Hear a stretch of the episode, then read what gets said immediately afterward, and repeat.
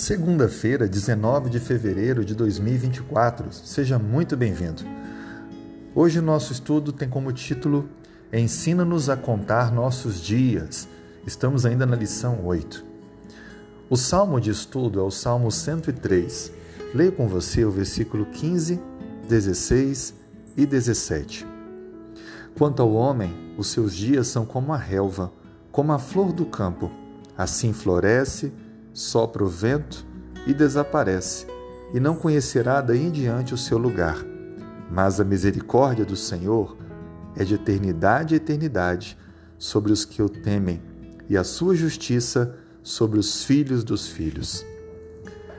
Nesse salmo nós encontramos, bem como também em outros, como o Salmo 90, o Salmo 102, um pouco sobre a necessidade de olharmos para o tempo e entender que nós somos transitórios, nós somos mortais, a nossa vida é passageira. Todos nós temos uma limitação provocada pelo pecado. Nós tivemos um início, pois fomos criados por Deus, mas o pecado nos trouxe um fim.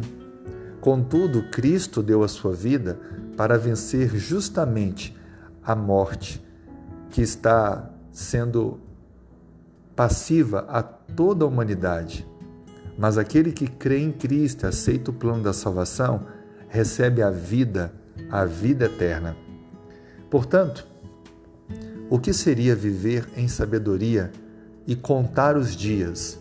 É justamente olhar para a transitoriedade da vida, exercendo a nossa liberdade de escolha para viver uma vida de fé em Deus e obediência à Sua palavra.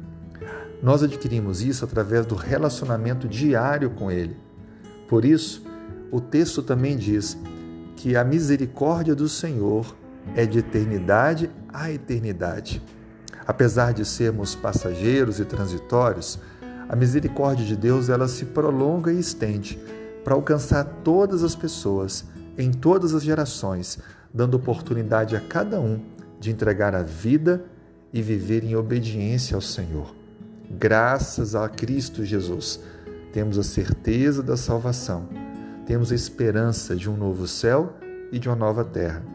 Por isso, como o Salmo 90, 12 diz: Senhor, ensina-nos a contar os nossos dias para que alcancemos corações sábios. Conte os dias da sua vida. Medite diariamente no cuidado e na providência divina e exerça sua liberdade para servir, obedecer em resultado ao amor que você tem pelo Senhor. Vamos orar? Obrigado, Senhor, por mais esse dia, pela vida, pelo perdão, pela proteção, pelo teu cuidado. Obrigado porque a tua misericórdia dura para sempre. Obrigado porque, apesar de nossas limitações, o Senhor nos torna pessoas fortes pela ação contínua do Espírito Santo em nós.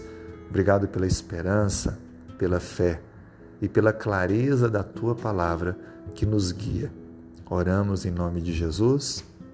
Amém.